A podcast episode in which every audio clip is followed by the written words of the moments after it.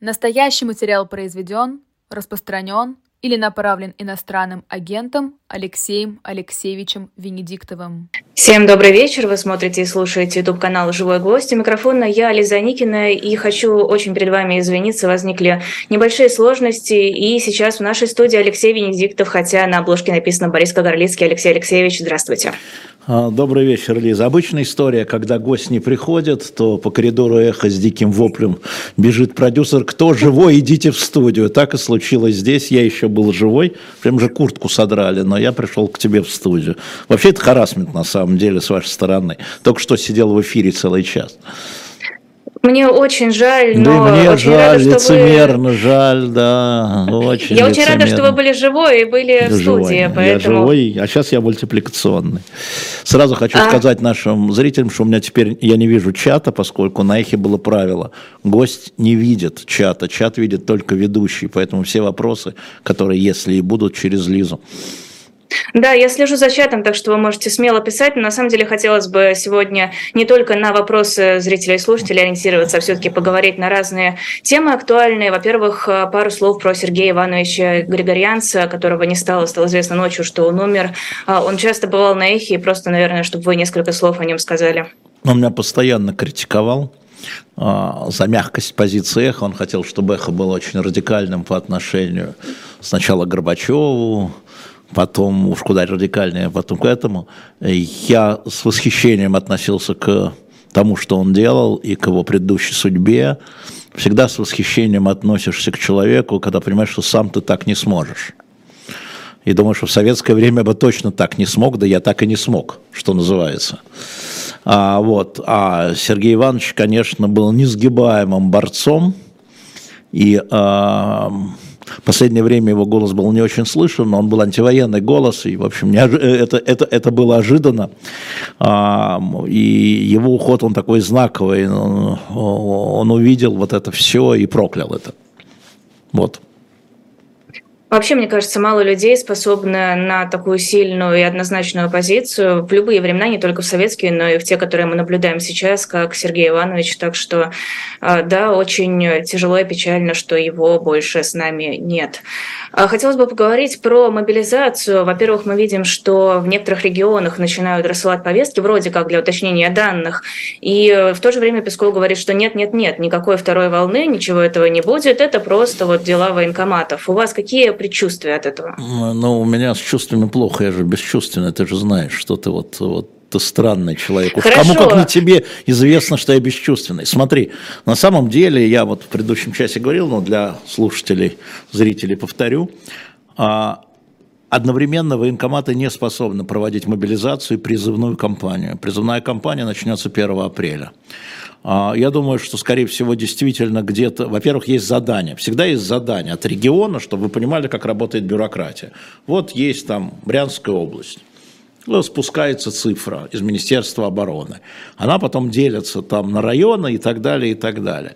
А, мы не видим в социальных сетях откликов, что людей сейчас мобилизуют и отправляют на фронт.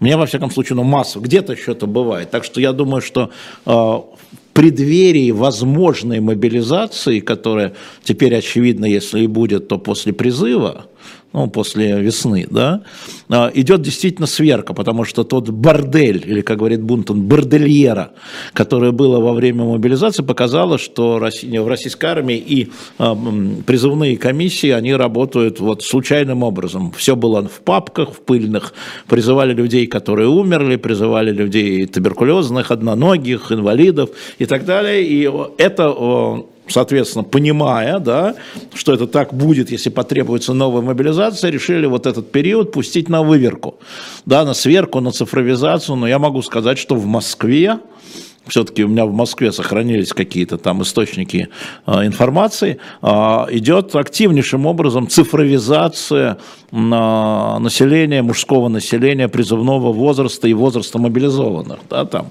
соответственно, всего по России, Шейгу говорил, 23 миллиона да, ну, соответственно, по Москве можно прикинуть, что в Москве живет 12, вот, да, там, 10, там, 12 часть, вот где-то 2 миллиона человек, наверное, выверяется, это точно, абсолютно, а, и, возможно, возможно, в регионах действительно приводят в порядок учитывая, что может последовать мобилизация после призыва, потому что просто физически не справиться, накормить, одеть, учесть, ну, я так думаю.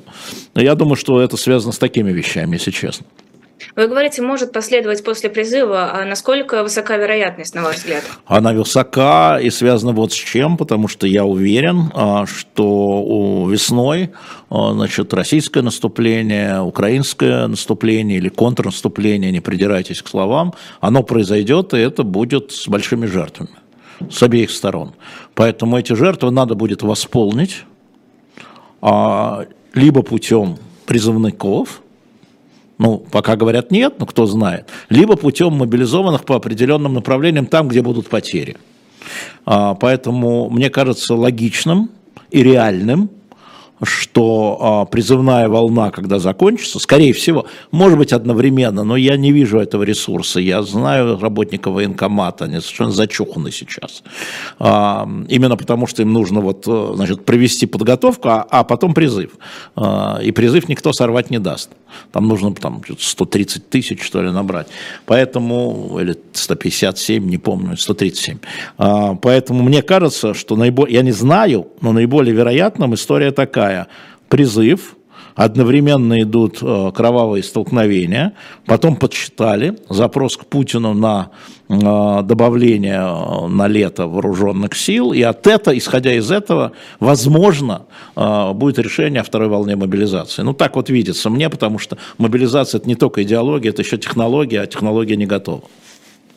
А, я понимаю, что сейчас статистические данные – это довольно сомнительное явление, но тем не менее, вот исходя из результатов опросов, исходя из каких-то наблюдений, какой процент мужского населения, понятно, очень приблизительный, а, готов действительно мобилизоваться, а не уехать из страны и начать прятаться, потому что сейчас ощущение, что многие люди а, боятся хоть как-то связываться с военкоматом, чтобы не дать э, данные о своем настоящем месте жительства, о том, где они бывают, где работают. Ну, это совсем вопрос такой на пропагандиста, да, могу назвать цифру 23 миллиона, никто не готов там идти воевать, я могу назвать другую цифру, 23 миллиона готовы идти воевать.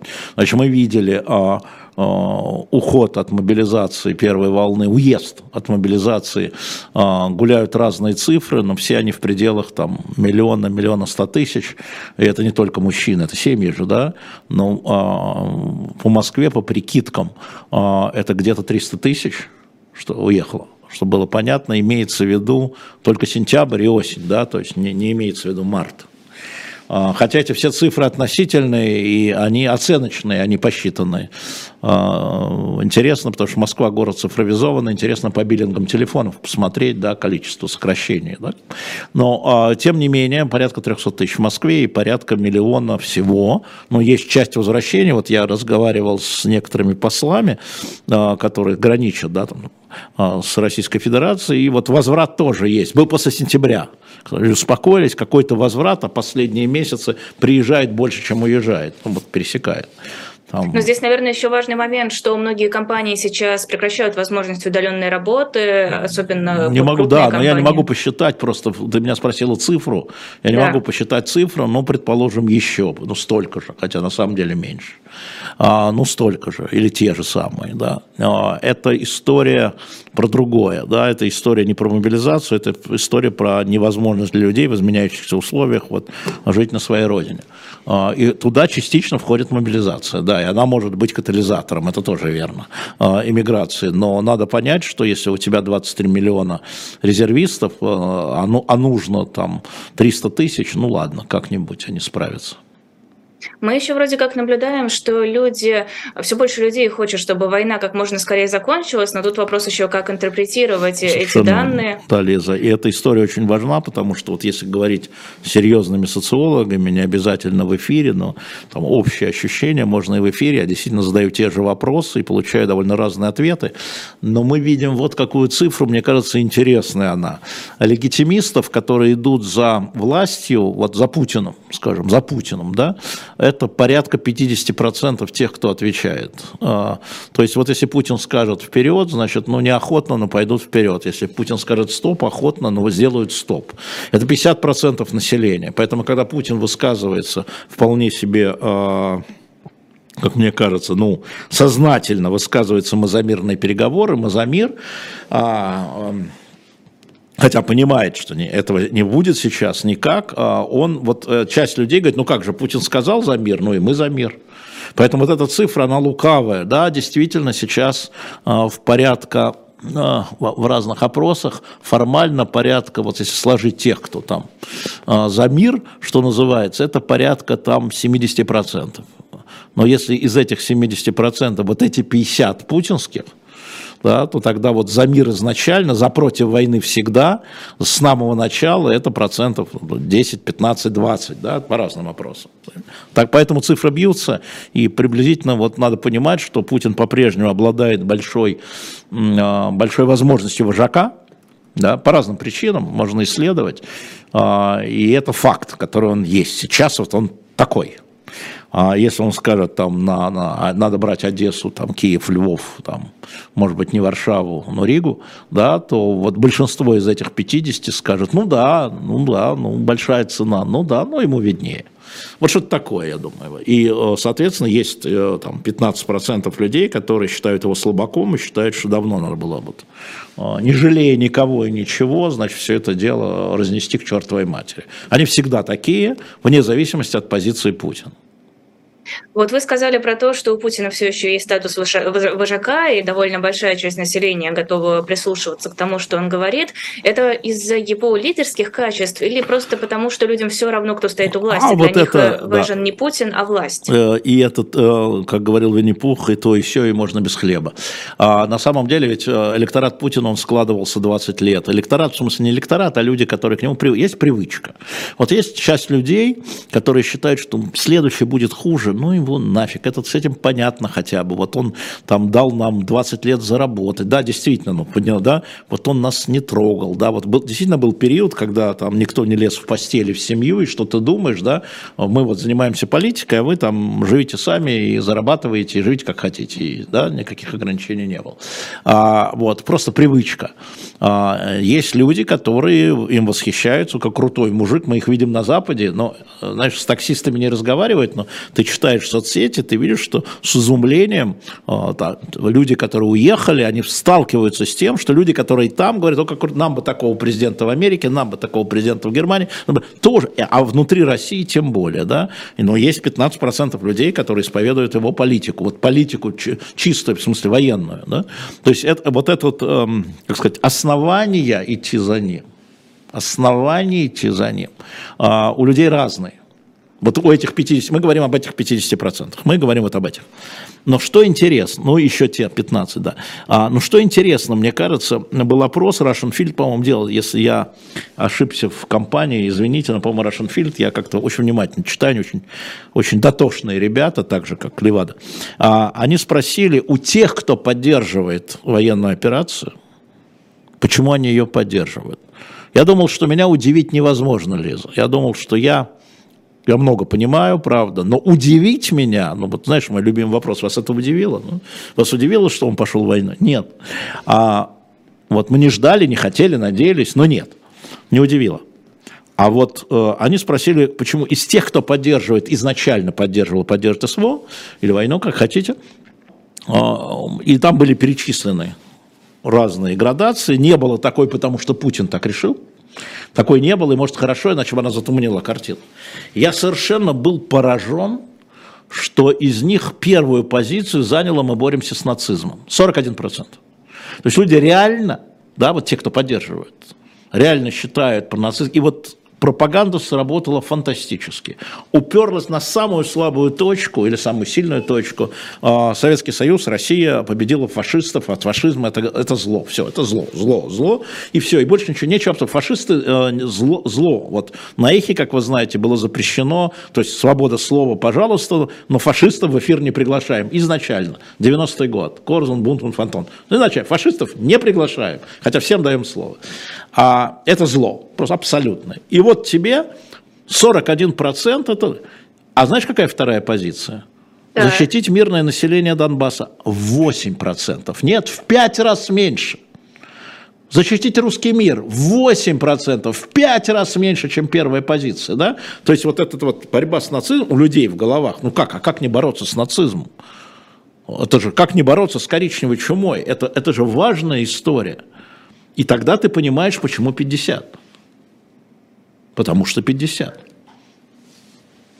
А хотела еще вернуться к теме мобилизации. Наверняка видели объяснение, согласно которому отсрочка от мобилизации для отцов слушай, ну, троих вот, детей. Вот слушай, ну это вот, ну, ну, ну, слушай, ну это виляние бесконечное. Что, какой тут может быть комментарий? Да? Ну, очевидно, виляние. Закон говорит то. Дальше Путин пошел навстречу, издали это, потом поняли, что не хватает. Ну, это все вот, знаешь, как говорит Шульман, она говорит прекрасную вещь, она говорит, есть, а, есть новости, а есть события. Новости не имеют последствий, события события имеют последствия, давай события разбирать.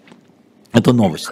Понимаешь, это, а завтра будет другое. Понимаешь? Я просто пытаюсь что завтра вот этот наш с тобой разговор про это, мы можем про это поговорить, он будет не иметь никакого значения. Он и не имеет никакого значения. Это а, просто хорошо, очередное лицемерие про... власти. Ну, или власть лицемерно наша, да. Вот да. И Хорошо лицемерно, а почему бы не оформить нормально это лицемерие? Не знаю, придумать лицемерные законы, где Потому хотя бы прописано все, а тебе. не просто вот оно рекомендация. Отвечу, отвечу тебе, потому что действительно готовились к э, специальной военной операции, там, условно, в три дня, не в три дня, а в две недели, да, и все закончить очень быстро. Страна оказалась не готова, армия оказалась не готова, население оказалось не готово, власть оказалась не готова. Поэтому это все, э, что называется, на коленке. Это все коленечный эффект да, а поскольку люди не очень э, профессиональные в этом смысле, не понимают, как это воспринимается, они принимают вот эти решения. Ну, так же, как законы клепают. Вот закон приняли, теперь начинают его исправлять. Да? Ну, ну, вот это просто, ну, это бегут, э, потому что вот тогда не учли. Ну, ну, что тут? Вот они не профессиональные люди, все, закончили на этом. Это, это не профессионализм. Хорошо, про закон о дискредитации любого участника войны я тоже Но. спрашивать не буду. Ну, то же самое. А, Оскар, Навальный, ваши впечатления, Значит, ваши пер- мысли? Первое. Фильм я не смотрел. Я посмотрю обязательно, потому что как бы был очень близко к этой ситуации, а в некоторых элементах был внутри этой ситуации. Я имею в виду отравление Алексея Навального. На сегодняшний день я считаю, что Алексей Навальный был отравлен сознательно, э, отравлен людьми властью или близкими к власти, э, для того, чтобы его вывести, потому он был опасен с их точки зрения, его надо было вывести из-под контроля. Там, убить, посадить, отравить, вот это все. И мы это видим как продолжение нынешней истории. Это первое. Второе, я, собственно говоря, желал этой победы, потому что это привлекает внимание к этой проблеме. А, и, может быть, опять вызовет а, а, внимание к тому, что там случилось и как случилось, и все вопросы, которые там остаются, они должны быть подняты и опубличены. Это очень важная история, этот фильм очень важен для этого, и его победа – это очень хорошо с точки зрения циничной. Давайте вернемся к проблеме А. Власть политзаключенные, власть политические противники в России. Хорошо. Третье, я смотрю совершеннейшим безумие, смотрю на это безумие, которое обсуждает платье там Юли Навальный или Даша Навальный, это придурки, да, вот э, Даши, э, Юли и Захару моя поддержка полная, они держались. Фантастических, папа два года сидит в пыточных условиях в тюрьме, они держались фантастически, они фантастически представляют Алексея, э, и э, моя поддержка им, ну, соответственно, я не, можно не буду обсуждать платье. Вот это вот как-то вот... Э, мне, мне понравилось. Оба. Все два. И Захар мне очень понравился. Захар просто достойный. Вот если сказать вот Захар одним словом, сына, вел себя достойно. И Юля и Даша вели себя достойно, но про Захара мало кто знает, да? Даша спикер, Юля спикер, а Захар достойно. Молодец парень. Я знаю, как трудно сыну публичного человека стать в центре прожекторов. У меня такой сын. Я знаю все трудности, которые... Поэтому моя поддержка этой семье безусловно. А, там же еще история, связанная с украинскими претензиями, претензиями со стороны Украины, связанными с тем, что а, фильм о детском приюте в Донбассе, в общем-то, не получил Оскар из-за того, что его отдали Навальному. Нет, смотрите, ну мы же слышали претензии, опять же, тогда группа Навального, что э, Нобелевскую премию дали Муратову, а не Навальному. А тут наоборот получается. Значит, первое. А, режиссер фильма в своей оскаровской речи Даниэл Роер, ему отдельный привет, молоток, он высказал про Украину единственный, повторил то, что говорит Навальный. Поэтому в этой речи это было, это раз. Второе, ребята, это фестиваль кино, и хотя он политизирован, все равно кино. Я не могу сравнить, потому что не видел ни тот, ни другой фильм. Мне, например, жалко, может быть, чтобы фильм якутских режиссеров не получил, да? А, вот, но не Навальный, так другую премию. Не, не, не, нет. Но это фильм сильнее, как вот я разговаривал с людьми, которые видели и то, и другое. Это фильм объективно. Конечно, элемент политизации есть, что тут лука. Этот фильм сильнее, чем тот фильм. Вот сильнее. Поэтому э, я... И, и, и последнее. Я уже говорил, это то, что касалось и меня тогда, вручения мне э, журналистской премии немецкой. Мы не можем ждать от украинцев справедливой оценки, потому что они под бомбами. Мы не можем ждать, мы должны понимать это. Они имеют право на несправедливую оценку. Мы не имеем на это права. Мы, к сожалению, не имеем на это. Очень хотелось иметь право на несправедливую оценку.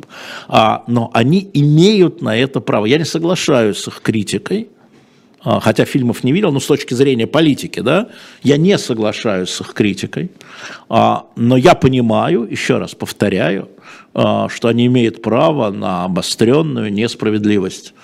И это право дали и мы, бомбя их. Вот и все. А, хотелось бы еще обсудить э, ситуацию с американским беспилотником. Есть ли здесь почва для серьезного обострения или постараются сейчас сгладить ситуацию? Не, не, все сгладят, но теперь уже э, наши уже сказали, что будут российские нырять за обломками.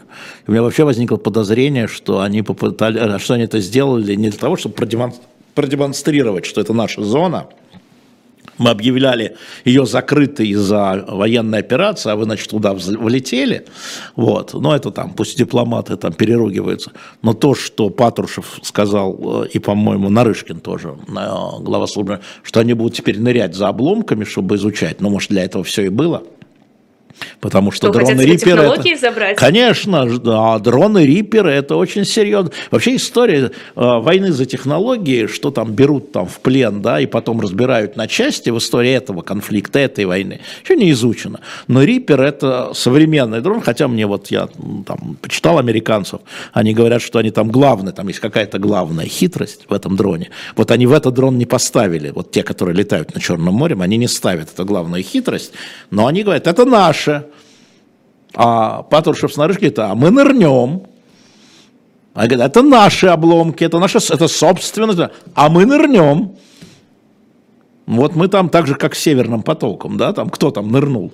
А, вот, э, это довольно интересная история. Ну, я думаю, что одна, один из факторов это то, что мы хотели его достать, но и публично продемонстрировать, не входя в боевой контакт. Если я правильно понимаю, а, значит, наш СУ, который приблизился к нему сверху, к дрону, сбросил на него топливо, на его винт.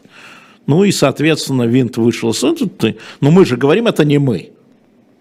Но мы не сбивали, он мы не сам упал. Нет, мы, мы себя ведем так же, как украинцы в взрыве Крымского моста. Это не мы. И это не мы.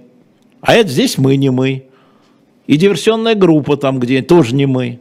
Никто не мы. Да, это современная война такая. Не мы. Фронта нет, то есть фронт есть, но помимо фронта есть еще вот такие вот движения. И войны, в общем-то, нет, есть специальная ну, военная операция. Ну, ну ладно, а, это специальная военная операция со стороны России, а со стороны Украины это война. А, просто что там вообще осталось от этого дрона, если он упал в воду, если не. действительно цель никому военный не. шпионаж? Никому ну не. да, я никому понимаю, не. просто здесь правда выглядит очень странно. И к тому же, ну, наверное, это правда значимо, что первое, насколько я понимаю, столкновение вооруженное между а, дроном американским. Не было вооруженного столкновения, не было. И вот это, это же говорит наш посол, это говорит американский. Не было вооруженного соприкосновения не было, оружие не применялось. Ну, сбросил топливо, летел, сбросил топливо, а тут этот малыш подвернулся. Ну, а наши говорят, это не мы вообще. Секундочку, это про топливо, это американцы. Сам упал. Поразительное единодушие. Да, одинаково себя ведут в этом смысле. А, хотелось бы сделать небольшой перерыв на рекламу, рассказать о книгах, ну, которые если тебе на... так хочется, раз хотелось. Ладно, я не буду, Алексей Алексеевич. Давайте забудем про книги, не будем про них ничего рассказывать, да? Это мы с тобой потом поговорим, что ты забыла. Ты же знаешь. Э, так вот, на shop.diletant.media, во-первых, э, есть книга Бориса Акунина вместе с открыткой uh-huh. от Бориса Акунина. Книга называется «Яркие люди Древней Руси». А там рассказывается 12 историй людей, без которых сегодняшняя Россия там, получилась ты знаешь, совсем я, я другой. прочитал сразу. Там дивная история про князя Олега, вот это который князь Олег. Вещи а Олег. мне про Ольгу очень понравилось. Ну, бабоньки, понятно. Феминистическое движение зародилось так вот, Руси. Вот, Ольга, да, так я про это. Да. Нет, на самом деле э, Борис Акунин это учел. Хорошая, правда, хорошая книга, мы уже продали 1500 экземпляров. А у меня, кстати, она даже есть, меньше, я сейчас меньше покажу. Меньше 100, по-моему. Да, хороша. Хорошо, хорошо, хорошо написал. Хорошо написал. И для тех, кто говорит, что почитать по Древней Руси, для подростков, вот это тоже как подарок Да, там подросткам. довольно понятным, да. Э, простым языком это рассказывается, с присущим Акунину чувством юмора. Перо не для... пропьешь. А пропьешь, но он не пропил. Да. А еще у нас есть на shop.diletant.media серия книг «Зачарованный мир». Это моя любимая лежит... серия, у меня вся серия собрана. Я ее собрал еще, когда еще даже, по-моему, не, ну точно, когда у нас не было шоп «Дилетант Медиа», я покупал по одной, и там, конечно, фантастическая книга «Драконы», но там есть сны тайные. Ну, в общем, вот, вы знаете, это вот красивая книга с огромными иллюстрациями вот сказочных, в широком смысле, мифических персонажей. Рекомендую, там у нас 9 разных книг, да. Но это у меня есть это все правда... 27, у меня все 27 есть. Я собрал. Не своего набора отдавали? Нет, это последнее, что я продам. Это свою библиотеку. Может, Книги, правда, очень красивые. shop.diletant.media. Чуть-чуть вниз пролистните, они там есть. Несколько подряд лежат. Заходите, выбирайте. Если что-то еще вам понравится, будет замечательно. Я тебе могу сказать, что я устал подписывать журналы «Мой район». Я сегодня сидел, у нас люди, которые покупали остатки, вот, да, вот последние 11, сейчас осталось два наименования, сейчас мы собираем еще, где они там бывают, скажем, мягко. А вот мы нигде не находим, вот у меня еще есть там несколько пачек а, разных, и я устал подписывать, потому что мне, говорят, мне, мне пишет такая рекламная кампания, вы проплатили, вы проплатили, Алексей Алексеевич, задорого. Я сегодня сидел и подписывал, подписывал, я же автографы оставляю. Там было несколько автографов от Венедиктова и ФБК. Ну, люди просят, я так и подписываю. А, кстати, да, можно в комментариях на сайте указать при покупке, чей автограф вы хотите, только давайте будем реалистичны, если человек находится где-то далеко за рубежом, он вам ничего подписать не сможет, но из тех, кто бывает в редакции, мы с удовольствием вам что-то подпишем. И Алексей Алексеевич, конечно, хоть его рука и устала подписывать, тоже свой автограф оставит. А, увидела тут исследование, давайте продолжим уже обсуждение повестки, что только 9% американцев благосклонно сейчас относятся к России. Это а, своеобразный антирекорд, такой такого не было уже очень-очень давно, с 89 -го года этот антирекорд. А, это обусловлено какими-то внутренними проблемами Америки или вот правда просто войной Россия правда действует просто неправильно? войной Россия действует неправильно. Я думаю, что еще вот что. Я думаю, я не знаю. Они же проходили эту войну. Они проходили подобную войну. Ну, Вьетнам вспоминать не будем. Возьмем 21 век, Ирак, Ливия, Афганистан. И это такая самооправдание, защита такая. Вот плохие парни. Мы хорошие парни, а вот плохие парни. Я очень хорошо понимаю механизм этого. Ну да, 9%, ну, ну 9%. Но мне важнее, как э, общественное мнение раскладывается в России, а не как в Америке. Извини, конечно. Хотя это тоже важно, и э, я за ним смотрю, а, но мне важно, как в России. А, я все-таки еще чуть-чуть останусь на Америке. Как это может повлиять на отношение к Дональду Трампу, который не так давно сказал, что ну вот оставил бы России часть территории украинских, и все, война бы закончилась, все было бы зашибись? Но кажется, что никак, потому что кажется, что все-таки главной проблемой президентской кампании, которая начинается, а, уже начинается – начнется летом точно уже, технологически даже, американской, к 2024 году, так у них это бывает, такое правило, это не будет главной темой, это не есть главная тема. Это, конечно, на поверхности для российского зрителя. Вот в этом проблема, что мы смотрим только то, что, а может и не проблема, что касается только нашей страны что в заявлениях. А на самом деле там дикий скандал, когда один из кандидатов там отнял э, э, Десантис, давайте запомним эту фамилию, губернатор Флориды или Флориды, он отнял у Диснея экстерриториальное право, потому что считает, что слишком либерально все там, либеральненько. Вот. И это дикий скандал в Америке. Я же не говорю сейчас о кризисе банковском, все волнуются свои вклады, какая Россия, какая Украина. Пока общественное мнение, она, оно следит за этим, наверное, каким-то образом, газеты пишут, но, телевизор показывает, но а, темы выборной кампании будут другими. То есть она будет, что, на что-то повлияет, ну, не главное. А вот по поводу, кстати, банковской, банковского краха, не хотите поговорить немного? Нет. Ладно, у тебя, у тебя есть Алексашенко. Подожди, у тебя есть Алексашенко. Ну куда мне тягаться с ним-то? Вы смеетесь? Зачем это? Да. У меня нет вкладов а, в американских банках. Точно? Вы уверены? К Марии Константиновне Певчих, пожалуйста, она вам все расскажет про мои вклады. У меня, у меня жена так не видит мои вклады, как Мария Константиновна. Не, не так интересуется, я бы сказал. Да. Такая симпатия со стороны юной женщины. Внимание. А, доносы. А, мне да. кажется, сейчас ситуация с доносами продолжает усугубляться и становится все более яркой. Мы видим а, родителей, которые доносят на там, одноклассников своих детей. Мы видим студентов, которые доносят на своих преподавателей. Вот это вот э, стихийное явление, которое, мне кажется, уже именно стихийное явление, это что-то вылезшее из э, глубин человеческой природы или это, в общем-то, стабильная ситуация для любой страны, которая находится в условиях там, военных действий, репрессий? Нет, ну, а, сама ситуация, ты говоришь, стихийная, но дело в том, что эту стихию, как бы сказать, катализировали, правительство катализировало. А, и а, люди чувствуют это, да, что это поощряется, это одобряется, в том числе общественным мнением, в том числе. Поэтому мне просто кажется, что если есть донос, обязательно надо публиковать имя доносчика. Он говорит, вот студенты потребовали, донесли на преподавателей. Что такое студенты? Теперь все студенты под подозрением, что они доносчики, да, да назовите его. Что стесняться-то? Он гордиться этим должен, как я понимаю. Назовите, это я, мальчишки, плохишки или кибалчиш, неважно, а, значит, донес на своего преподавателя, и дайте мне за это банку печенья или там банку варенья, пачку печенья и так далее. Но... Вы еще предложите лица военнослужащим не заблюривать на фотографиях. Ну, лица странно, если люди делают благородное дело, что же их заблюривать? То есть они считают, что они делают благородное дело. А, ну, это, кстати, это сдерживающий момент, что людей... Вот помнишь, на Эхе был а, приказ в свое время, там, я, подписал, я мало приказов подписывал, как говорить в эфире кому-то, но был приказ, что когда вы э, судебное дело рассматриваете в новостях ли, да, вы обязательно, или приговор выносится, вы обязательным образом упоминаете имя прокурора, адвоката и обязательно судьи. В этом. Россия, судья действует именем Российской Федерации. Иван Иванович Иванов. Все должны знать, что этот судья, и у нас были случаи, когда мне звонили, там, судьи и говорили, вот теперь моего сына в школе дразнят, вот не надо. Говорю, принимайте решение это в соответствии с законом. Вы же, вы же гордитесь своим решением, ну защитите своего сына. Да? А, а, это ничего не анонимно. Это ничего не анонимно. Публичные люди в публичной институции должны быть публичными. И это к вопросу о э, письмах в поддержку снятия санкций или введения санкций, неважно.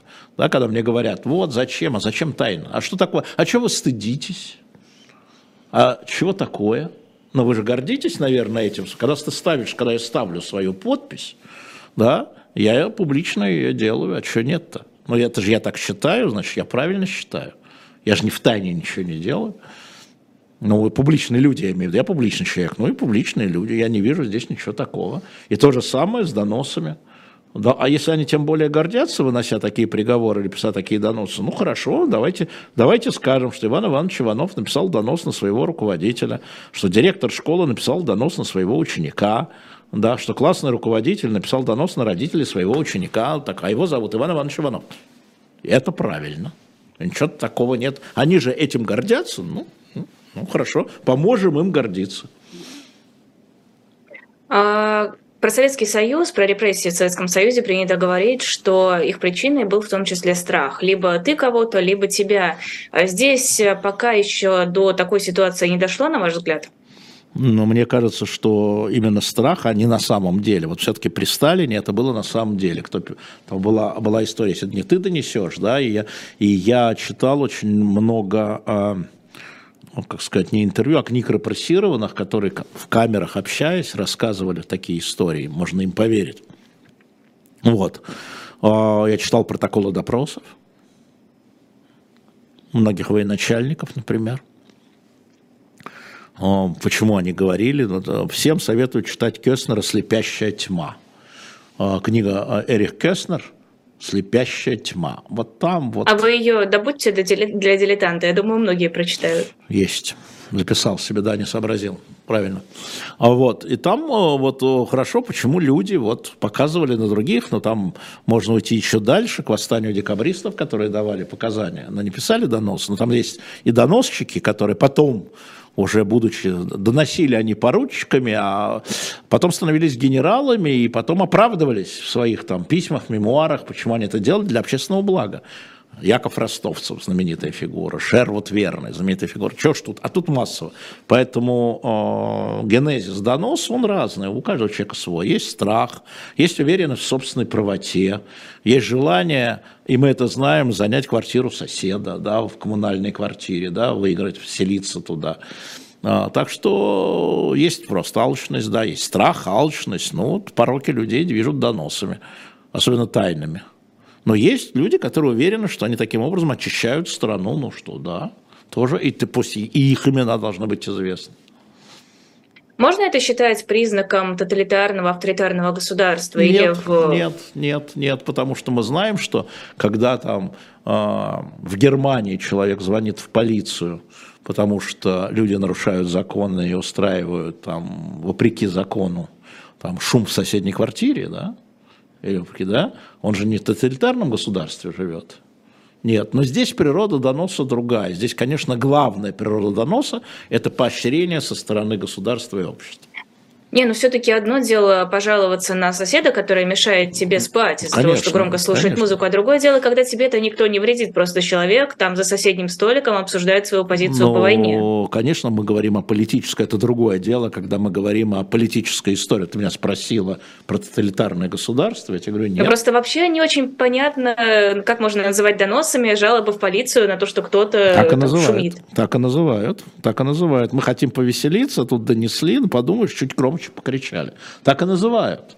Особенно, когда э, граждане нашей страны начинают жить там, мне очень много рассказывали о том, что там а, поворот автомобиля, да, не включил поворотник. Ну, не включил поворотник, донос в полицию. Человек не включил поворотник. Э, это, э, это конечно, другая природа доноса, да. Здесь это сладострастие, здесь донос это сладострастие, а там просто тупо соблюдение регламента, правила, надо включать поворотник и неправильно не включать поворотник. Иначе можно сбить человека. Э, звучит как э, какой-нибудь заголовок «Донос это сладострастие». Хотела поговорить еще про... Я умею говорить а... заголовками, да. Это, как известно, Твиттер учит. И, Твиттер и Ройзман учат говорить заголовками. Кстати, есть ли какая-то информация о Ройзмане? Значит, э, Женя Евгений Вадимович, он знакомится с делом, в марте заканчивается знакомство с делом, потом суд. А, хотелось поговорить про готовящийся визит Си Цзиньпина в Москву и дальнейшие переговоры с Зеленским, не насколько я помню. Не Почему? хотел, ну, потому что мы понимаем, что э, господин Си хочет, чтобы Путин по отношению, ну, Россия, да, по отношению к Китаю играла ту же роль, что Беларусь играет по отношению к России. Си хочет превратить Россию в свою Беларусь. Ну, совершенно теперь очевидно. А как это будет технически, какие будут там уступки, договоренности, мы этого не знаем. Так же, как мы там, как бы, ну, может быть, даже не понимаем. Может, знаем, но не понимаем. Но общая суть такая. Конфликт выгоден Китаю. В том смысле, что остается два игрока. Китай и США. Китай начинает обзаводиться сателлитами. Да? у него с Индией гораздо больше проблем, чем с Россией, как мы знаем. Индия движется в сторону США, Россия движется в сторону Китая. Более того, я обратил бы ваше внимание, которое мимо проскочило, на историю с этим только что было принято решение, что американцы передадут Австралии э, в рамках союза АУКУС. Да, я давно за этим слежу, оно все пропадает. А, подлодки, которые, возможно, несут ядерное оружие. А, это Но вроде бы говорят американцы, что там не будет ядерного оружия. Которые могут нести ядерное оружие. Да? То есть ставят платформы. Да? Не исключают возможность, что в какой-то момент вот. И Китай по этому поводу на ушах, естественно, потому что это немедленно перекашивает силы э, там, в том регионе, и ему нужна Россия, которая будет тоже там в этом смысле, ах, у вас, а, а, у вас так, а у нас так. Я думаю, что и он демонстрирует, Си демонстрирует своим визитом вот это отношение. Вот. А в том числе и переговорами с Зеленским? Ну, он же не едет в Киев. Да, но это же первые переговоры Си Цзиньпина с что, Зеленским с начала войны. Ну, потому что нужно было сначала поставить под контроль а, районные партийные комитеты. А, там не просто у него были соперники. Сейчас должен... Товарищ Си сосредоточил в своих руках необъятную власть. И теперь он может делать все, что хочет, ему не из элиты никто не помешает. Конечно, переговоры с Зеленским. Он же выступает как модератор. И он, и Эрдоган, и Гутьерреш, они выступают как модераторы. Он не принимает сторону формально. Поэтому съездил к Путину, позвонил Зеленскому. Нормалек? А, Россия соглашается продлить зерновую сделку только на 60 дней, до этого на 120 дней продлевали. Да. Может ли она в дальнейшем э, отказаться? Ну, ну хорошо, Лиза, может, ну, это, это плохая формулировка, да. А, какова вероятность, что Россия действительно откажется от зерновой сделки в рамках шантажа, попыток снять санкции? Малая вероятность, потому что зерновая сделка нужна и России, конечно, тоже, но в первую очередь она нужна Украине для выхода зерна для продажи, для получения валюты. Она нужна Европе, которая это зерно получает, она нужна африканским странам. Я, честно говоря, не сильно вижу. Я знаю, что это торговля за условия. Торговля за условия. Поэтому, ну, 60 дней, ну, 2 дня. Потом будет еще 2 дня. Потом они посидели еще чуть-чуть, потом еще чуть-чуть. Зерновая сделка выгодна всем. А вот в публичном поле торговля условиями, да, это вот история, которую, ну, обсуж... ну давайте обсуждать качество пара. Ну, хорошо. А, дела о госизмене за последние несколько дней, несколько таких дел было заведено, что довольно много. Все-таки раньше дела о госизмене были скорее исключением. Станет нет, это сейчас не массовым инструментом? Нет, нет, нет, нет, нет, не были исключением.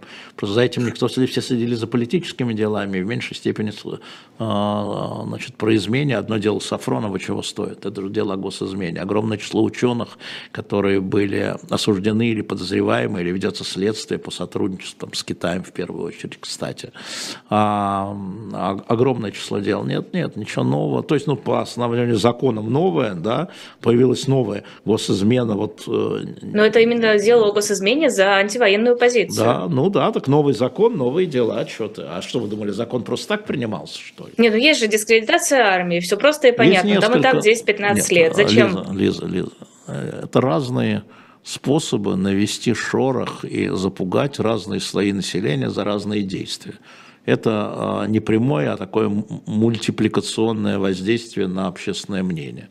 А, естественно, что оно применяется.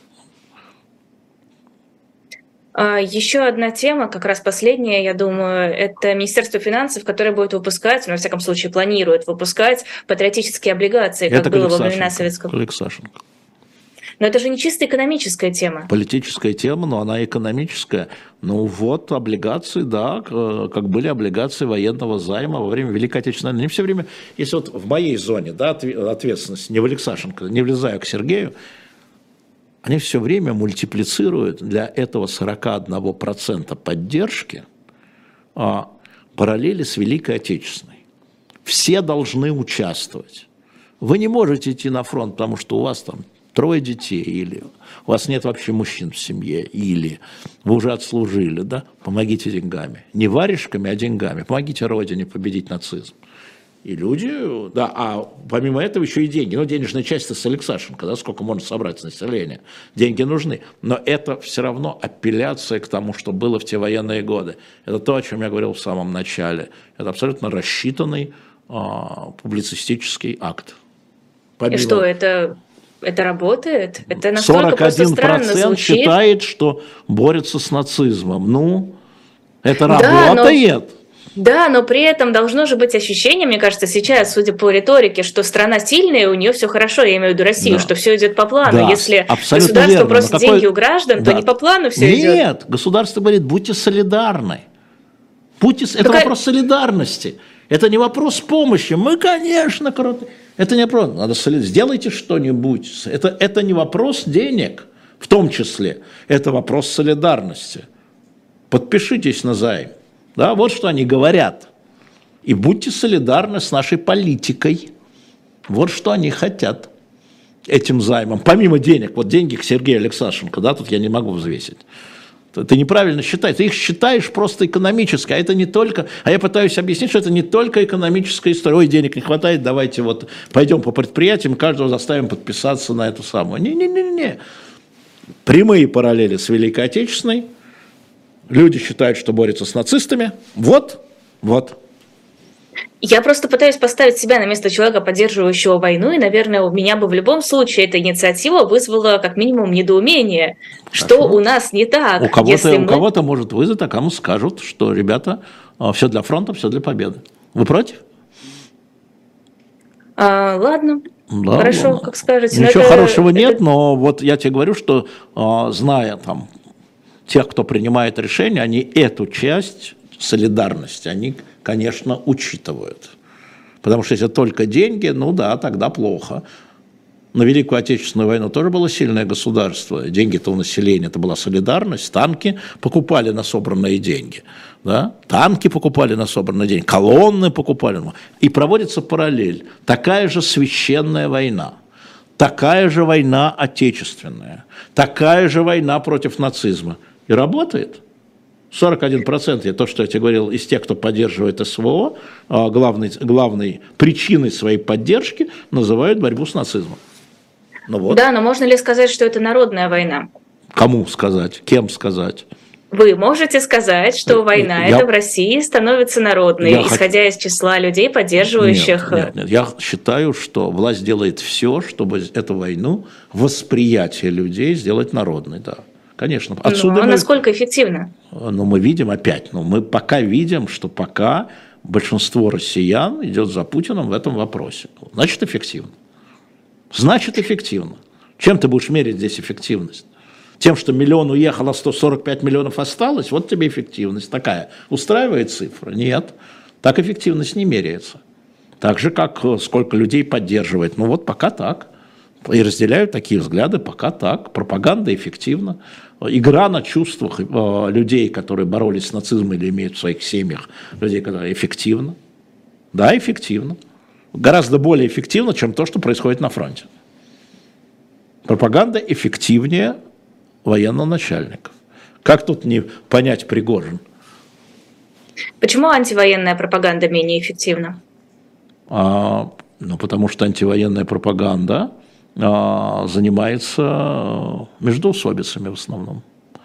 Потому что антивоенная пропаганда не определила, как относиться к рядовому гражданину Российской Федерации. И тому, кто мобилизован, и к тому, кто не мобилизован и находится внутри России, не определилась с ответственностью этих людей, нас, нас, тех, кто здесь, не определилась, все по-разному, да, а это бьет просто в одну точку. Нацисты, нацисты, нацисты, нацисты. И понятно, что она, вот э, пропаганда, это же плакат. Понимаешь, вот э, это обложка журнала, извините. А, это обложка журнала. Э, ты же знаешь, что я в «Дилетанте» отвечал только за обложки. Я к содержанию не имею никакого отношения. Понимаете, пропаганда должна быть плоской, да? Но когда ее плоскости не являются двухцветными – начинается, да, то она становится менее эффективной. Да. Украинцев эффективная пропаганда, но она направлена, украинская пропаганда направлена на вовне. А российская пропаганда направлена внутрь страны. И вот антивоенная пропаганда, сейчас скажу страшную вещь, тоже направлена вовне. Вот и все. Так эффективность. Вот что ты считаешь? Вот такая эффективность внутри России, нет пропаганды. Хорошо ли это, плохо, это нашим зрителям решать. Спасибо огромное. Это был Алексей Венедиктов в эфире «Особого мнения», да. который мимо шоу зашел на огонечек, не смог отказаться от эфира. А, эфир провела я, Лиза Аникина. А, оставайтесь с нами. Сразу после этой программы будет «Цена вопроса» с Сергеем Алексашенко. И, конечно, подписывайтесь на YouTube-канал «Живой гвоздь» и на телеграм-канал «Живой гвоздь» и на shop.diletant.media. Мы сегодня заходите. выставили много книг из литературных памятников и библиотеки античной литературы. Не проходите мимо. До встречи.